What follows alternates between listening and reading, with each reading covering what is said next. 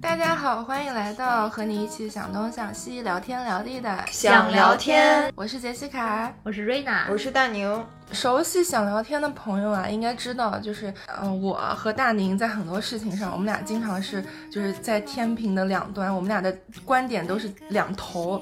然后瑞娜一般都是偏中立的这个立场，所以嗯、这也是可能很多朋友喜欢我们的原因，就是能够提供很多不同的视角。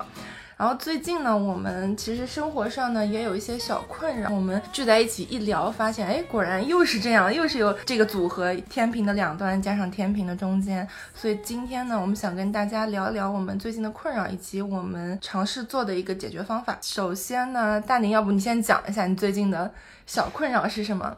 我觉得我最近就是好像陷入一个比较低潮的情绪当中，有一点颓废吧，整个人。嗯，是什么时候开始的？近几个月，这种就是就是，比如说你工作完了以后，周末就是啥都不想干嘛，还是说就是上，班也不想 干。还是说周末就好了？但是上班的时候不，哦，对哈，好像都差不多，就是感觉整个人最近近期的整体状态就是比较 down。周末也一样，然后上班的时候好像也还好，但是上班的时候就是呃一头扎进工作里，就暂时也不想。但是，比方说工作的间隙上厕所的时候，然后就会觉得，哎，我在干嘛？我在哪儿？我是谁？生活的意义是什么？对对，生活意义是什么？或者是开车的时候啊之类的，在家嗯吃完饭以后呀，反正就是嗯有一些那种时刻，就会觉得啊，我最近要干嘛？目标是什么？生活的意义是什么？我觉得你这种肯定有很多朋友，就咱们有很多听众可能都是这样。我觉得尤其是二十三十甚至四十这个年龄，我觉得都可能出现这种状况。就咱们老说中年危机，是不是也有点这种？对，就每天好像都很忙碌，但是不知道自己为什么而忙。对，嗯，嗯，嗯。那你呢，杰西卡？你的天平另一头是什么样的？天平的另一头是什么呢？就是我倒不是说找不到生活目标，我是生活的目标太多了，我就会强迫性的把自己的生活排得很满，要干很多事情。但是呢，又是我真心想去做的事情，因为我兴趣很多，想尝试的事情很多。那这不是很好吗？我老会觉得有，就有一种人生苦短，就人生很短，我得分赶我几个。我得赶紧就是做做做这些事情的感觉。嗯现在听起来都很好，但是其实我会焦虑。你们都看过我那个书桌前面会有一个月历，然后会每天要干什么事情都会码的好好的，就是我必须要做这件事情，要不然我我就受不了不知道明天要干什么，啊，我受不。了不知道未来的近期一个阶段要干什么。嗯，你懂吗？就是有点强迫症的感觉，就是有的时候事儿给自己排太多了，那那肯定就是做不完的嘛，对吧？就这么多时间，我就会很焦虑，我就会觉得啊，我这件事情没做完，我好想把它做完，但是我又想睡觉了，你知道，就是就会焦虑。所以我的这个困扰可能是因为把自己逼得太紧，这叫卷吗？我的 好像也不是卷。自己。听起来有点但卷。你跟国内的朋友那种真正的卷来比，我觉得我这是小菜一碟，因为我是可以控制我要卷什么东西的，嗯你懂吗？嗯，你这属于自虐。行，总结两个字：自虐。杰西卡的困扰，那瑞娜最近有啥困扰？对，我的可能跟大宁的状态比较像，但是没那么严重，就也会觉得说，好像上班之后下了班也觉得好累，就是会有一种嗯疲惫感。会，对，就是可能周末我也会觉得有很多安排挺有意思的，但是在做我自己想要干的那些事儿之前，我还是会觉得。哎呀，好累啊！不像今天来录播客，就聊的时候是非常非常开开心的。嗯然后可能在来之前的路上觉得，哎呀，好累啊，还要出门。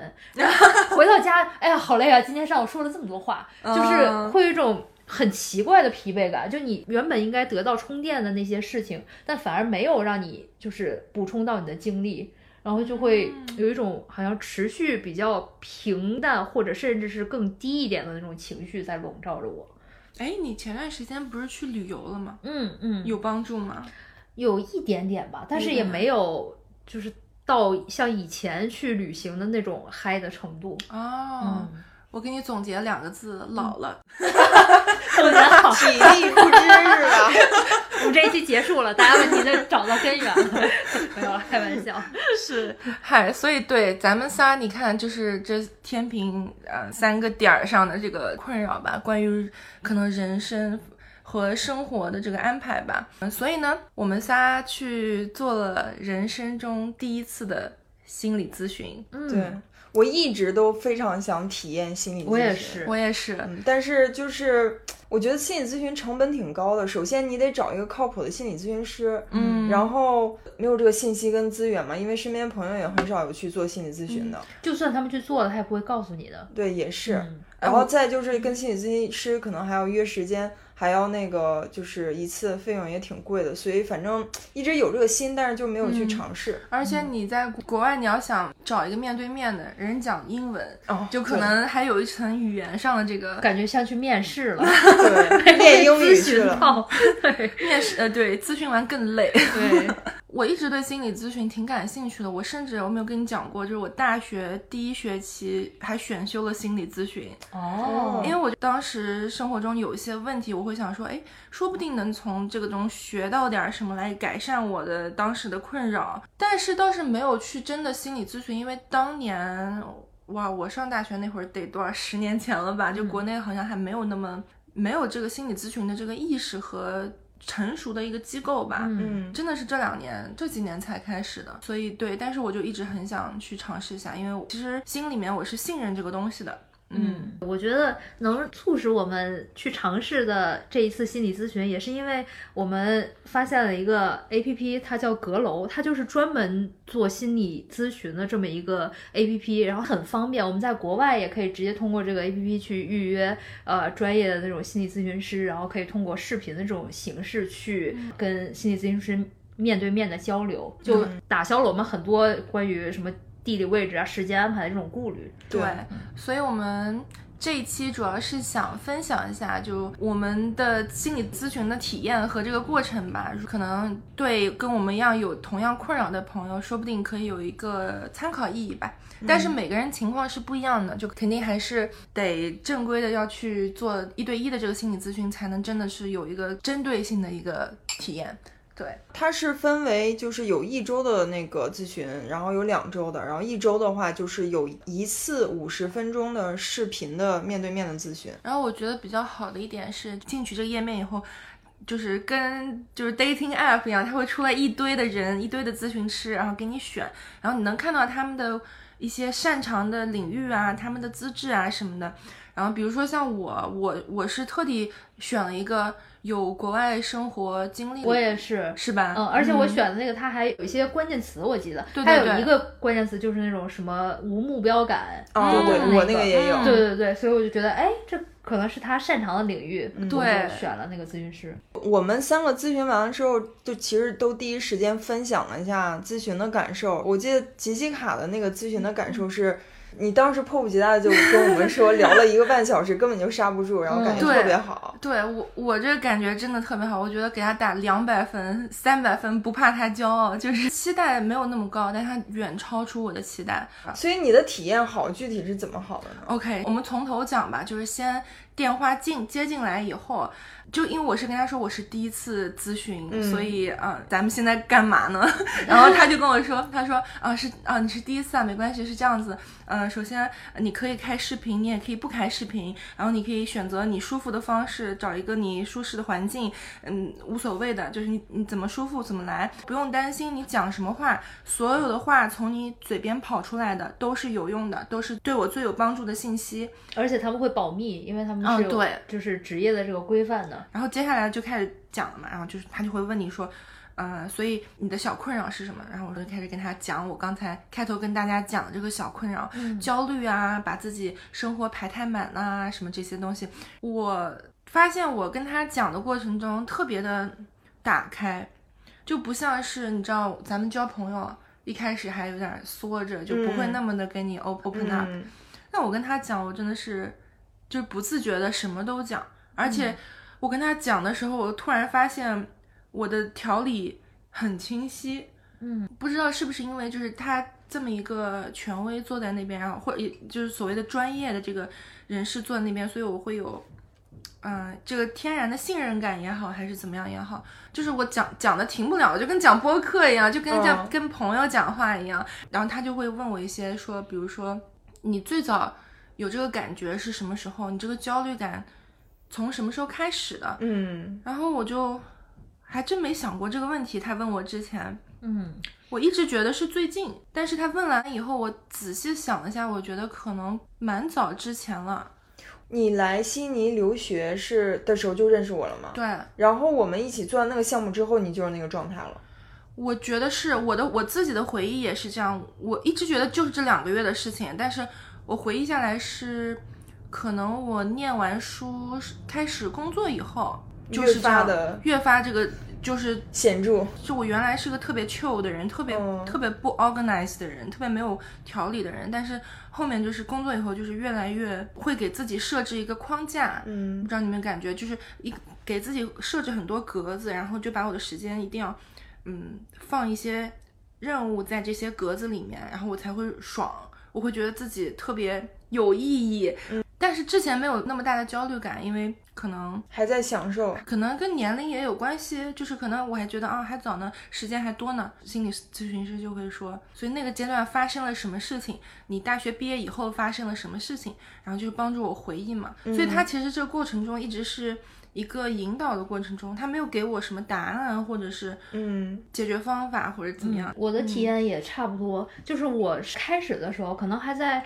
呃问题描述之前，就我的咨询师就跟我说说，你今天选择来咨询，其实就是一个非常好的一个尝试，就说明你在嗯正视你自己的情绪这么一个问题，而且想要去做出一些改变。嗯然后就这一句话，我就觉得我有被鼓励到，就是我不是一个。就没事儿找事儿有点作或者有点矫情，然后就觉得哎呀也没有什么事儿，非要来做个咨询的。对，这一句话之后，我好像就有被鼓励到，然后就开始能比较自然的去说出自己的一些问题。然后他就会一也是问了跟你类似的那种嗯的问题，就是说，那你什么时候感受到这个情绪的呢？那那个时候。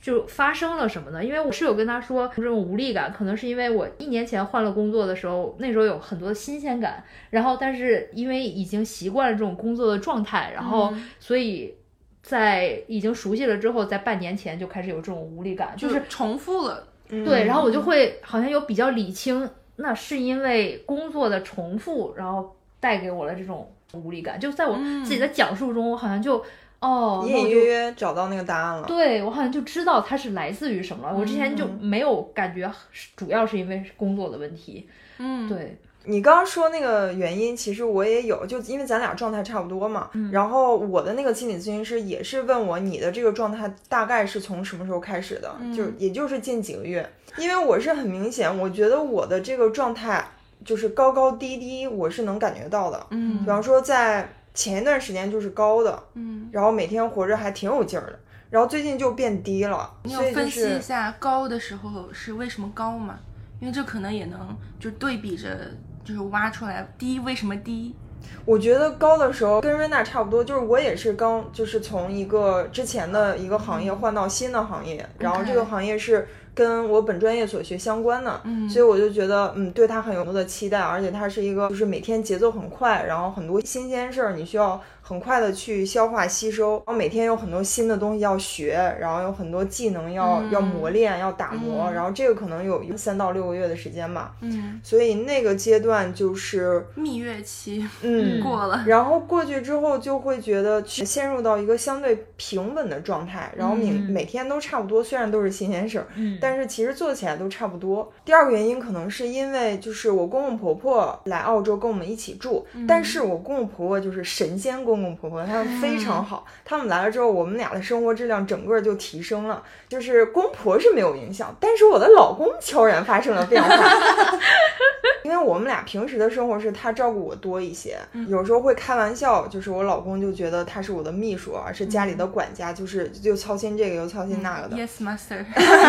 对，就是大家好像默认了就是这样的一个关系，因为一开始谈恋爱也差不多是这样的一个关系。一个生活上的分工。对，嗯但是呃，爸妈来了之后呢，我不知道他是不是会觉得说要在父母面前展现出自己的那个就是家里大主人，的那个 地位，然后就经常会因为一些平常我们俩一起的时候不会吵架的小事儿啊，但是现在他就会稍微发点脾气要跟我吵一下，嗯，然后我就觉得嗯怎么回事儿，然后就嗯就很累。那段时间基本上是每周末都会有一次嗯大吵。然后平时生活里面会有一点小摩擦，就是擦枪走火，嗯然后但是马上能下去。我三周前回国了，放年假回国了三个礼拜，就是在我放年假回国三个礼拜之前，一直都是那样的状态，嗯，所以我觉得有点累。我们俩就是这个家庭关系还比较简单呢，还没有小孩儿呢什么的，就已经就是吵到这样。如果有了孩子，肯定摩擦会更多，因为嗯小孩儿会生出更多的矛盾。对，然后我一想，哎呀，未来就更累，那个这可怎么办呀？这个也是一个导致我最近就是比较 down 的一个一个因素之一吧。还有一个原因，不是我回国了三个礼拜嘛？呃，在邯郸呢，就是会跟亲戚表妹们都见了一面，然后跟留在邯郸的同学们见了一面，就感受了一下在小城市的那种小日子。嗯然后我就得出了一个结论，就是 我觉得好像如果我完全就没有奋斗去考个大学，没有去出国，然后也也没有留在这边，我就留在邯郸过那个小日子，也挺好，也挺好。就是虽然你你找不到什么就是大富大贵的那种工作吧，但是就是过那种家人孩子热炕头的生活是能过得了的，而且跟父母挨得又近。嗯，这还挺有意思的。对，然后我就就由此生发出，我这么多年奋斗到这儿，意义在哪儿呢？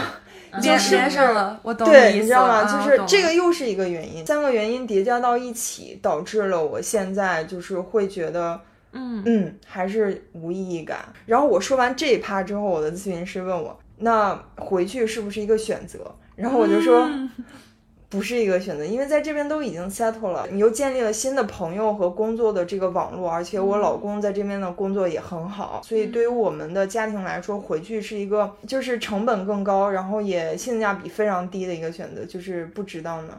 哎，但是回去虽然工资会降，但是消费也降了呀。邯郸消费肯定便宜啊，嗯，跟那个北嗯上广那种大城市比，那都是，但是你会觉得个人价值更没法实现吗？嗯因为邯郸就没有相关的能做的工作。可以，但没有必要。对，我觉得这就是可能心理咨询师他的作用所在，就是其实你心里是有答案的。嗯只不过，如果没有人问你这个问题，就是你会不会做这种选择，你可能也不知道自己有这个答案。嗯但是当他可能作为一个专业的角度和一个旁观者，就是完全不认识你、没有掺杂任何情感嗯的那个角度去问你这个问题的时候，你就马上会告诉他一个你内心深处的答案。其实咨询师只是在几个关键的点会向你提问，然后呢，自己聊着聊着答案就有了。反正嗯我觉得是你的心理咨询师当时是有针对你的情况问到什么？我不像你一样，我知道原因是什么，嗯，我是跟他陈述我的问题，说啊，我是这个感受，会焦虑，会怎么样？然后他会问一些，那那你工作中是什么样啊？那你生活中，那你的嗯感情状况怎么样啊？就也会我也会跟他说，我跟土哥很好啊，怎么怎么样，他是怎么怎么样的人。我会跟他说，土哥是一个非常 chill 的人，他是那种周末是可以什么事情都不干，就干自己喜欢的事情的那种人，不需要排任何的任务给自己。包括我们俩出去玩的时候，我是那种出去玩提前两好几个月，我就会把所有的呃旅行计划做得好好的，精确到每小时要干什么，我就是不想错过任何的东西。但他呢？如果没有我，他不是跟我在一起，他是完全可以拎个包就走的那种。嗯就就我们俩这个反差很大，在这方面，所以有时候我看他那么那么悠闲，然后我会觉得我是不是应该要放松一点？我是不是应该要把自己的这些事儿给重新整理一下，看看哪些东西是不那么必要做的，就别把那自己搞那么累。他其实这个时候还没有了解整个的全貌。像我说这个焦虑问题的时候，他深挖的一个部分就是他会问我：“你跟你父亲的关系怎么样？”我当时想说，我在跟你说焦虑，然后你问我父亲叫，这是唱的哪一出？然后我就跟他说，他是有点缺席我的童年的，嗯在外地啊，怎么样？其实没怎么回来，一直是我妈照顾我。小时候其实是没有这样一个父亲的一个角色在我这儿，而且不可能是他当时工作的原因，他当兵的嘛，然后就他跟一个小女孩讲话的态度会非常强硬，完全没有那种什么。嗯，哎呀，宝宝什么有没有我们现在什么父母那种夹子音没有的，他都是特别严肃，都都说，嗯，好，你就这样，嗯，简短扼要那种。其实我是没有感受到太多的父爱，我是完全敞开了跟我的心理咨询师讲了我就是跟父亲的关系，包括跟母亲的关系怎么怎么样。说完这个父亲的关系呢，包括我也说完母亲的关系，然后伴侣的关系，然后我就是停了一下，喝喝喝喝水什么的。然后心理咨询师说，OK，好，我先大概的了解你这个情况，我现在想要给你一些心理学上的反馈。然后我说好，来给我反馈。然后他说是这样的，其实我们每个人，你的困扰，所有发生的的事情，所有你的想法，都能追溯回你跟你爸的关系，你跟你妈的关系和你跟你伴侣的关系。这个，嗯，爸和妈其实不是物理上的，你真的你的爸爸、你的妈妈是一一种，就是像阴和阳一样，一个男性的能量和一个女性的能量。嗯，我可能用词没有这么的专业，大概大家理解一下。然后男性能量代表什么呢？一般是咱们说可能是勇敢，啊、有决策力，有果断。嗯，它一般是连接的是事情，很有可能是比如说连着是你职场上的行为，你跟你上司。的老板的关系，你你在职场中的表现，它是跟你和你父亲的关系是连着的。母亲的力量是什么呢？就是可能是滋养性的，可能是友好的，就是女性的那方面的，就阴柔的、温柔的这种这方面东西。就你跟你妈的女性力量的。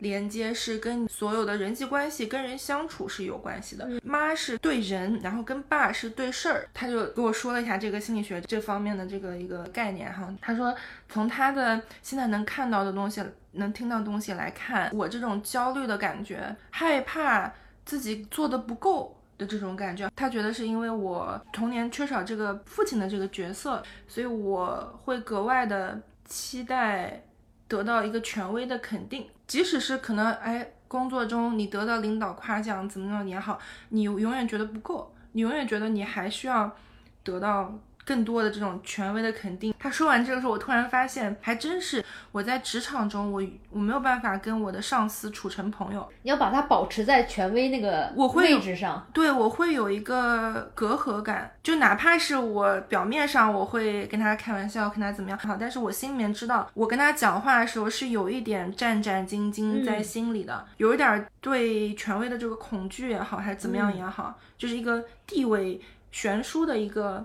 恐惧就是我这么说，可能很多人会觉得说这不正常的吗？你对你老板当然没没办法变朋友啊。但是我真的身边有很多跟老板处成非常好朋友那种人，嗯就我是看得到的，我能看到的区别，这也是连着的。就我突然就很多条线我就连上了，我会觉得对，你看我是抱着问题去的，我没有答案，我不知道到底是怎么样。这个跟他聊天的过程中，慢慢梳理出了很多个。答案的可能性和可能的这个因素，嗯是我之前完全没有想到的。这是为什么？我当时咨询完，我跟你们说，哇，茅塞顿开。我是晚上十点钟咨询的，嗯一直跟他聊到十一点半。天是黑的嘛，我当时觉得我面前的天都亮了，你知道吗？对，我觉得是你要先了解自己的一个过程。我觉得这个很重要。我的那个咨询师其实也是，他中间有引导过我。你感受到你情绪出现问题的时候，你你会做什么呢？什么的，然后我就会跟他说，我会去跑步啊什么的。他也有问我说，那你跟你父母的关系怎么样？你们会不会聊情绪的问题？然后反正经过这一系列的问题，我就突然发现。第一就是父母是没有教过我们要怎么重视自己的情绪的，嗯，也没有教过我们要怎么跟别人去交流你的这个情绪。第二就是我会发现，其实我是有自己调节情绪的一个方式的，跑步，对，跑步、运动啊什么的这种，嗯我觉得它对于我来说比较重要的帮助就是你首先你可以正视你的自己的情绪，允许自己的情绪是有低落，也有开心，有这有这样一个波动的。还有就是你可以有你自己的方法，这个方法也不一定是别人帮你找到的，是你自己舒服的一个方式。对对，没有这样一个机会，我们很少会在生活中安排出来这么一个半小时，就坐在那边梳理自己的过去，嗯梳理为什么我有这个问题，可能是哪些东西带来的。很少，反正了解自己是第一步吧。还有一点我想说，就是我觉得跟心理咨询师聊天和跟姐妹啊、闺蜜啊、朋友这种聊天有一个很大的不同，嗯，就是我在设想我把我的一个问题讲给姐妹的时候，姐妹可能就是。啊，是吗？这样，哎呀，我也有这个问题，然后就开始讲他自己的那些，啊然后你最后好像觉得，哦，你好像说了很多你的困惑，是，但是其实就是最后大家交换了一下困惑，然哎，后你的姐就结束了。妹是谁？听起来很像我。你在 Q 谁呢？其实每个人他都有自己的问题，就是首先他给你的一个结果，你也不会认同，可能因为大家的状态啊，还有习惯，还有生活方式都不一样。然后呢，他不给你结论的另一种方式，就是他再给你交换一个他的困惑，然后你就好像安慰到你，就是你看大家都一样，然后你就回家该干嘛干嘛。但是心理咨询师就是他会非常认真的去倾听你的问题，然后去引导你发现自己的答案。其实你找到那个原因，你心里面的那个结就解开一大半了。嗯嗯它主要原因就是解结，就是你刚才分享你那个经历嘛，让我想到我有一个朋友，他跟我分享他就是去催眠的一次经历。其实心理咨询里面好像也有包括催眠，那个就可能是比较高阶、比较深入的阶段，让你通过催眠的方式去回溯你的原生家庭。嗯。他很痛苦的来源是他要孝顺他父母，嗯。而他父母对他很差，嗯。就是差到他其实恨他父母，因为社会的那个规训就是说你必须要孝顺嘛，孝顺父母，所以这个就在他心里形成一个结，然后他就非常痛苦。他说他催眠的经历是从一个第三视角，就他好像灵魂抽离了，然后他看到此时此刻他躺在那里，他就看到这个人很痛苦，升华出来那个人格对着他自己说：“哦，原来他看他，他不是说他自己，他说哦，原来他不用孝顺他父母，就是他不用对他父母那么好。如果这件事情让他那么痛苦的话，嗯后来他就完全好了，就是他找到一个答案。虽然说听起来好像不是很政治正确啊，但是就我觉得是对的，嗯其实。嗯就就是其实追根到底，就是人还是要以自己为第一。会我们的文化里老会说你自私，你不应该就考虑自己，但是其实是人当然要优先考虑自己啊。然后就很多东西是你自己要先开心了过好了，你才能有这个能量去孝敬你家人也好，嗯、有一个好的关系也好，还是怎么样。更多的是他这个方法不是谁。加给他的不是读了哪本心灵鸡汤，然后发现的一个一一句话，嗯这个是他自己给自己的一个答案，嗯，这个是重要的，我觉得。你聊到这个程度，就是一个半小时聊到的嘛。嗯我觉得我的大概是聊了一个小时零几分钟。嗯就是我感觉我的心理咨询师只是在收集我的信息，嗯包括我后来就是我就说我现在没有意义感嘛。然后他也有问我说，因为我有跟他讲，我现在就是准备要小孩儿什么的。他说，就是有小孩儿到来，会不会让你对未来有更多期待，或者是让你有目标感？我我也会想问这个问题，哦你怎么说的？我说好像不太有，就是跟我之前那种特别有目标感的，比方说我要考大学，比方说我要出国，我要留下，我要我要找一份理想的工作，什么这些目标感对我来说好像是更实在的。有小孩儿这件事情，像是我在我的 to do list 上写了一个今天要购物，今天要干干这个，今天要去哪儿旅游，就它好像是我 to do list 上一件事情。我后来就回想，就是我的很多人生决定都是在勾 to do list 好上，因为我不想我的人生有遗憾。就是我我跟你们之前讲过，我高中三年就过得浑浑噩噩嘛，然后都没有好好学习啥的。嗯我当时决定去复读是。想要考一个好大学当然是原因之一，更本质的原因是我不想错过高中三年努力奋斗的时光，因为我觉得我高中三年没有好好珍惜奋斗时光，我也没有奋斗，我觉得我少了这个人生体验。我要去衡水中学体验一把，就是我体验过了，我对得起自己的这一年复读的时光了，哪怕我又没考好，我也能接受。嗯我是抱着这样的心理去的。那你是怎么决定说你想要这个人生体验呢？因为人生体验太多了，你有没有想过你是为什么觉得你需要这个奋斗的高中这个体验，以及你是怎么想要，呃，有一个宝宝这样的体验？就是你那些愿望清单上的项目是怎么来的？哎，你刚问我很像心理咨询师，有没有？我觉得我有这个潜质。哎，你刚一问我，我脑子里面就开始疯狂的想，然后就冒出答案来了。我的答案是，嗯我想跟大多数人有共同的生命体验。比方说，中国的小孩都经历过高考，大家一聊高考，那我们有共同的回忆。我们都知道高考是一段很奋斗的岁月。那有的小孩他没高考，他可能初中就留学了，就出国了。那他提到哦，我没经历过高考，我不想成为那样的人。好奇也是一点啊，对，有宝宝可能也有好奇的成分。就是有了小孩的生活，你要照顾他，然后你看着他成长，那是一个什么样的体验？我不想错过。可能你换工作也是好奇，哎，我做一个本专业相关的哦。工作是什么样的体验？有，就是你是好奇，而你并不是真的是深入了解了这件事的好坏 pros and cons 哦以后，我做决定从来都不会这样。我发现了，我发现你是这样子的，哦，跟我决定我愿望清单的事情方式蛮不一样的。我是是一定要把这件事了解透、research 透，然后分析透，确定它是我想做的，确定它是我能做的，我再去决定开始做它。嗯，也是一个对你自己的一个一个了解吧。对，嗯就是你那种方式我也能去做，但是我就是觉得没有必要。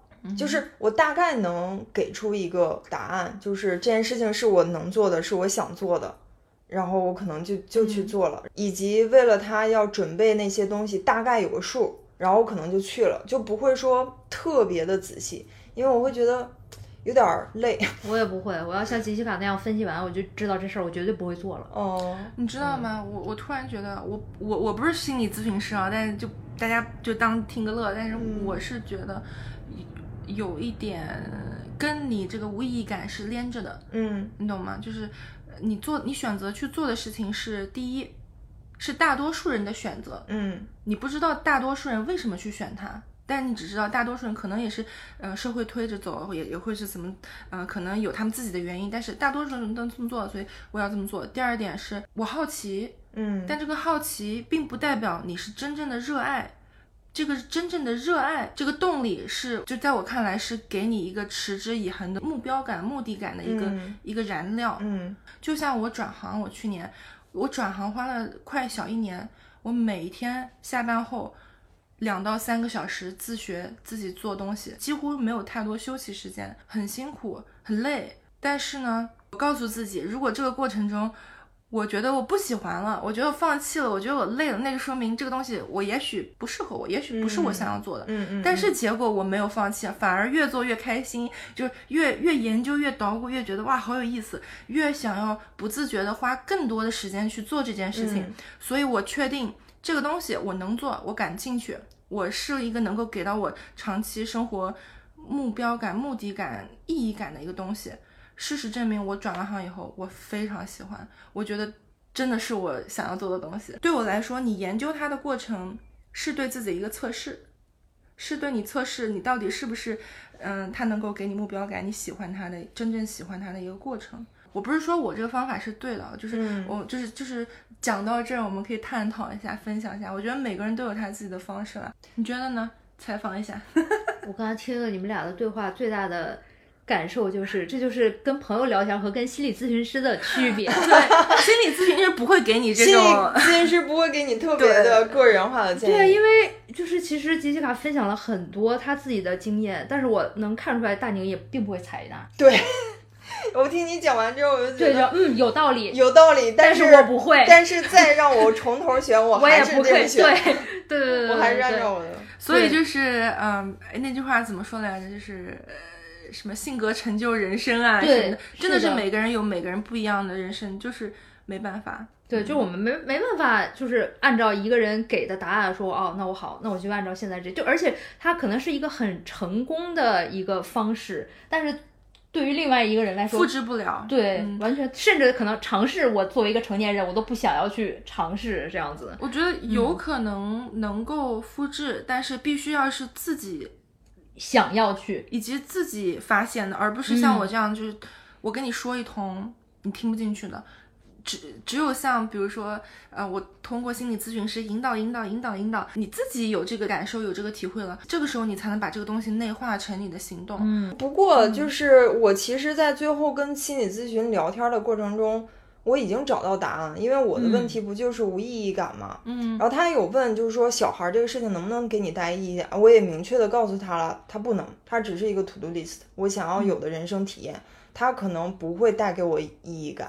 然后其实我就开始在想，什么事情是让我觉得有意义感的？嗯，然后我觉得我们的听众可能耳朵都听出茧子了，就是做播播客。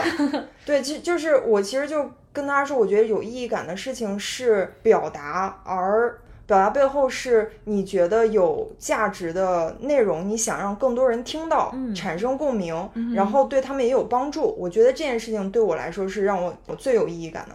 嗯，然后他说：“哦，那你现在有在做了吗？”我说：“嗯，好像已经在开始做，但是就是还没有从中就是获得我期待的那个，就可能就是做播客这件事情让我找到意义感，在目前阶段可能有个百分之四五十。那我的答案就很简单了，那就接着做更多你认为有价值、有意义的内容就好了，或者说从播客作为起点，然后去探索更多的其他的媒介方式，是传播更有效的。然后后来我就聊着聊着，我就觉得，嗯，OK，那就这么干吧。那很好啊，就说明嗯就是我们都找到了自己的答案。其实，嗯，对，我挺好奇，我想问你，这种就是不追求结果的这种尝试的好奇的就体验的这种心态，它是放在所有事情上的吗？说回就是你觉得有意义感的，就是做播客啊，或者是做内容分享这一块儿，嗯，做这件事情你会期待有结果吗？我会期待实现我的意义感。就比方说，我刚才说，我感觉它实现了百分之四十五十的原因，可能是有很多我觉得特别想聊有价值的东西没有聊到，就是这个可能是就是减去那百分之几十的一个原因。那我去做这件事情，我可能就会想说，把那百分之几十也填上，就是我有的东西，我想能给的就是给出去。所以你评判这个结果是从你自己来，是从你自己内心觉得他成功了就是成功了，做到就是做到了，而你你没有期待说，比如说别人给你这个反馈啊，你这个分享对他们有用，你这个分享他让他们学到东西，或者是怎么样？当然也会对订阅和 听众的反馈有期待，因为其中一点就是你想要更被更多的人听到嘛。嗯，反馈当然也很重要，但是就是首先是被更多人听到。我觉得这个挺好的。我问这个是因为我我觉得这可能也就是 maybe 啊，可能也是一种，呃，就是看你你到底什么事情，你对他是真的爱和感兴趣。还是只如果你期是想画个对包如果嗯你期待他的结果，像做播客或者像呃分享表达，你嗯期待这个结果，说明你对他有这个热情，对他有嗯期待，对他有这个嗯投入。嗯，如果你只是打个勾，那你你你自我然就跟你说，知道了。嗯我我跟你们讲过，就是做播客这件事情，如果我只是只是打个勾的话，我可能就不会开始了。嗯，嗯，interesting，但是很多别的事情你是想要打勾，想要开始，因为这做播客不是大众都会选择的事儿啊。对，没有。啊，我懂了，啊，是是是，你在咨询过程当中还有什么其他的，就是让你之前没想到的？我还有一个想要跟大家分享，就是，嗯、我的这个心理咨询师啊，他们也其实主要是像刚才跟大家分享一样，帮我茅塞顿开了一下，但是他其实没有给我过多的说，哎，你这个焦虑太多了，或者太少了，还怎么样？他说我是算是一个 OK 的状态，就肯定是不需要去医院吃药什么，就是看医生的那那种程度。嗯，他有给我推荐一个小活动。就是冥想这件事情，可以让我尝试一下，看有没有缓解焦虑这个功能。他就说，这个冥想这件事情呢，是是有科学研究的，就是冥想的人能测到他脑子里面的那个活动，那个焦虑的那条线是会少很多的。他刚跟我说冥想的时候，我就说啊，冥想。他说怎么了？你试过吗？我说对，我试了很多次不成功，因为其实你在网上搜，小红书上搜。说焦虑，大概率会有人给你推荐冥想，对不对？嗯然后其实我也试过，包括我我有同事也特别喜欢冥想，他也教过我，我按照他们的方式说吧，就是没办法，因为我这个人就是还是脑子里面事情太多。我我跟我的心理咨询师说，我静不下来，我没办法清空我的脑子。我冥想的时候，脑子里面跑弹幕，就是 就是一直在、一直在说啊，我现在在冥想。哎呀，我脚有点痒，我想摸一下。哎呀，不行，我现在摸了我就不再冥想。哎呀，我怎么这么差？我在冥想这方面是个这么差的冥想者，我脑子里面一直在跑弹幕，你懂吗？嗯，那个心理咨询师就笑的不行，他说：“OK，我了解了。你现在听我说，我觉得你对冥冥想的理解可能有点不一样，可能有点不对。”然后他就跟我介绍了他就是一个一个他觉得适合我的冥想方式，叫蓝天白云冥想。你们有听过吗？没有，非常有意思，听我慢慢道来。就是我的以前的理解是，冥想就是要清空你的脑子啊，就是要让你自己空掉，然后享受这一段时空掉的时间嘛，没有杂念的时间。但其实不是，冥想是你脑子里面可以有杂念，可以有各种各样的念头，但是呢，你不能让它停留。你冥想怎么做呢？你就是找一个舒服的地方坐好，然后闭上眼睛，想象你自己现在躺在一片草坪上，看着蓝天白云。蓝天是什么呢？蓝天就是你的脑子，白云是什么呢？白云就是你的杂念。嗯嗯蓝天上有白云，太正常不过了吧？就像你的脑子里面有各种各样的念头，也太正常不过了。你有的时候天上云多一点，你的念头多一点；有的时候你念头少一点。但是真的很少会有人是万里晴空，没有一片白云。所以首先不要期待你能够做到一个没有白云的状态。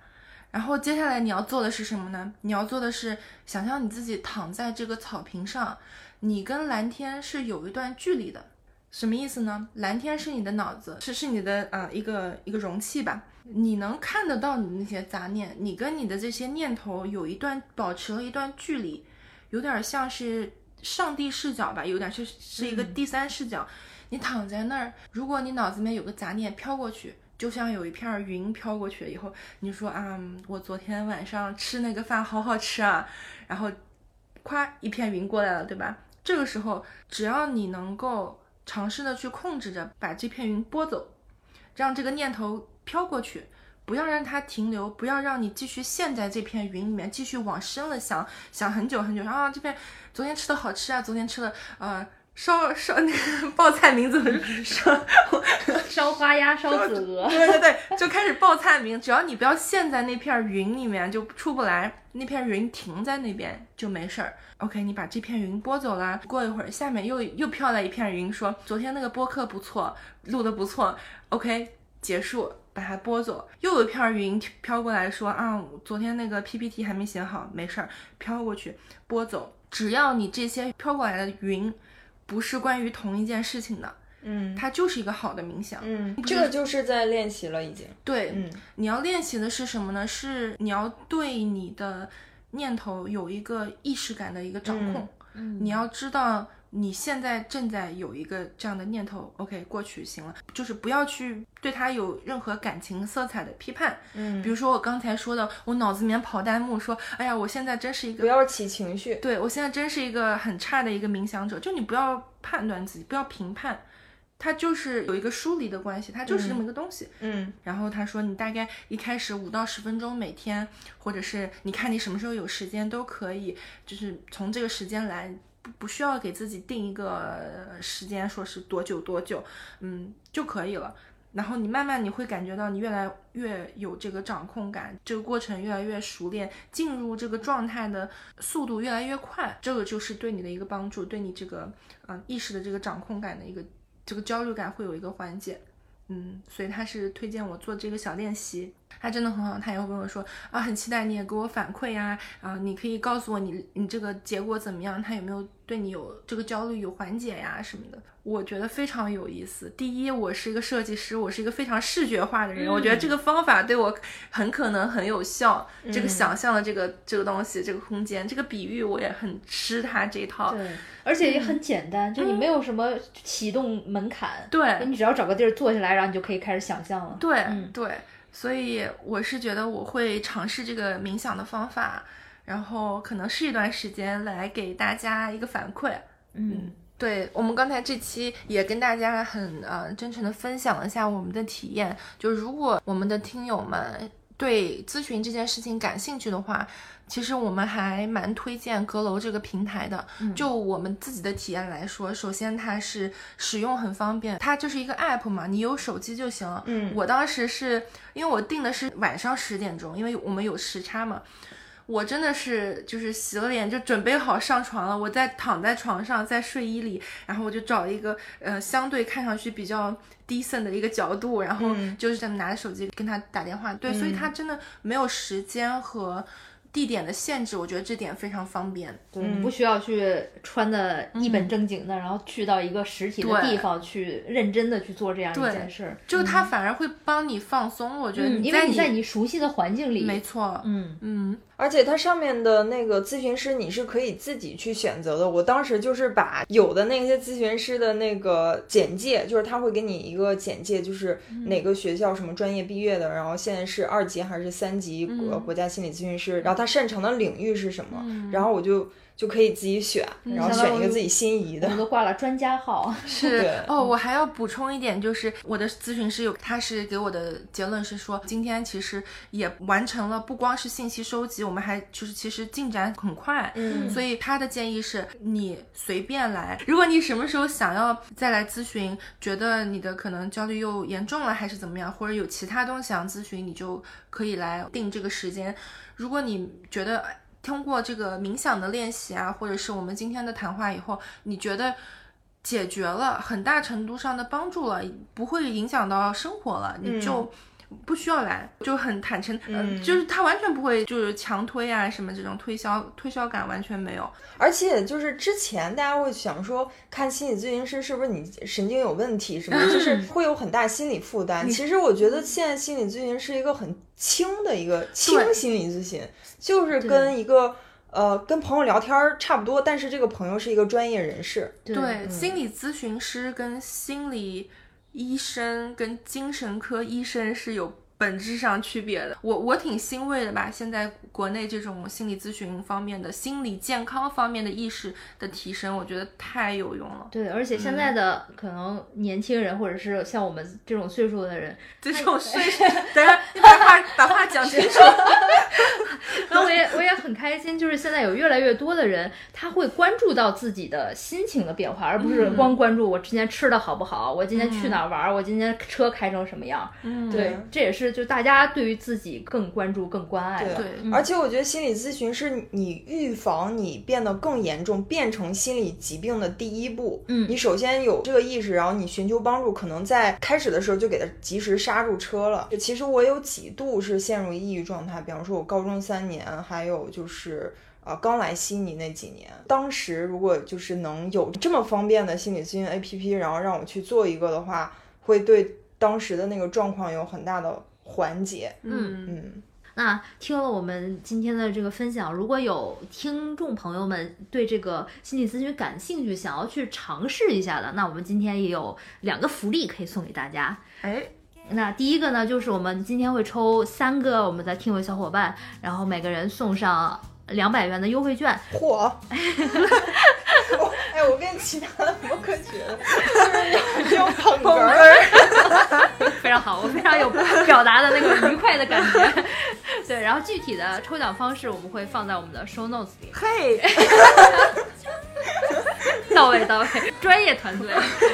然后还会有第二个福利，就是如果没有抽到我们这个两百块钱券的啊、小伙伴们，我们还会有一个我们专属的邀请码，然后你们用这个码，然后去注册阁楼的这个 APP，也可以享受五十元的优惠。对没错。然后我们更详细的信息会写到 show notes 里面。嗯欢迎大家踊跃参与这个抽奖，来听到最后的都是嗯真真爱粉。OK，是行，那我们今天就到这里吧。好的下期见拜拜。